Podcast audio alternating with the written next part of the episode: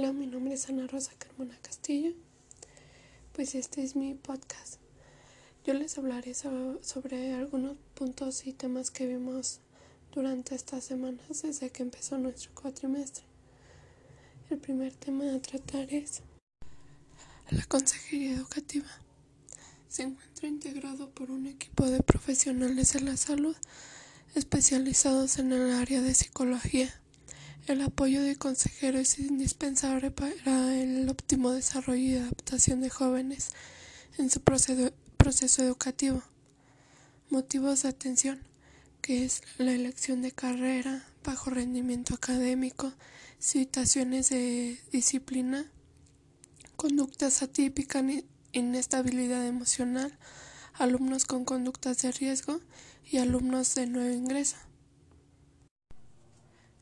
El siguiente tema es la orientación educativa, que es un proceso de asesoramiento que parte hacia las visiones del futuro, tanto profesional, académico y personal, a lo largo de nuestra vida, enfocándose hacia la toma de decisiones para el bienestar y satisfacción con, principios éticos y morales, partiendo de esta forma como un conjunto de conocimientos metodológicos y principios teóricos que fundamentan la planificación, el diseño y la aplicación de la evaluación de intervención.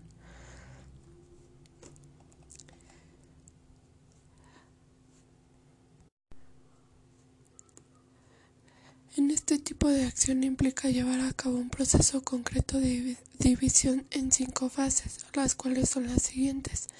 1. El análisis de la demanda, que es la evaluación que comienza con la detención de una necesidad. 2. Diseño de evaluación. Se pone en marcha con un proceso de comparativo de diseño del proceso de organización y diseño de plan de evaluación. 3. La recogida de información. Recoger información relevante haciendo un uso de las técnicas e instrumentos de evaluación. Análisis de información que es llevar a cabo el análisis riguroso de la información. 5. Toma de decisiones, que es la realización del plan de intervención. El siguiente tema son las funciones generales de la, de la orientación,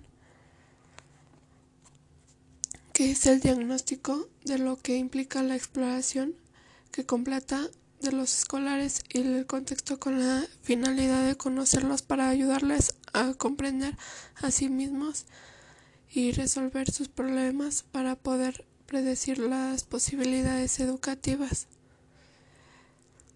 El contenido de este diagnóstico puede ser más o menos amplio o más o menos detallado, pudiendo abarcar cuatro áreas.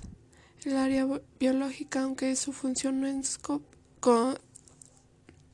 de competencia de orientación interesa conocer las funciones y enfermedades que puedan afectar la conducta y el rendimiento. Otro de los temas es el principio de la orientación antropológica. Este principio está dirigido hacia las necesidades humanas y saber hacia dónde se va a dirigir para contribuir el desarrollo del tipo de hombre que se deriva de fundamentos fisiológicos y antropológicos. El siguiente tema son los principios de orientación y el desarrollo. El buen funcionamiento de la vida escolar se basa en la organización de manera eficaz del trabajo de profesores, tutores y orientadores para conseguir el desarrollo global de los alumnos en función de del objetivo. Algunas de las respuestas de las necesidades educativas del alumno son la educación integral e intervención social, la coordinación interna e externa, la introducción entre ciclos y etapas. Los principios de la orientación de intervención social es tomar en cuenta que todo el momento en contexto social se rodea de intervención. Además, no se debe de plantear la posibilidad de intervenir sobre el contexto mismo.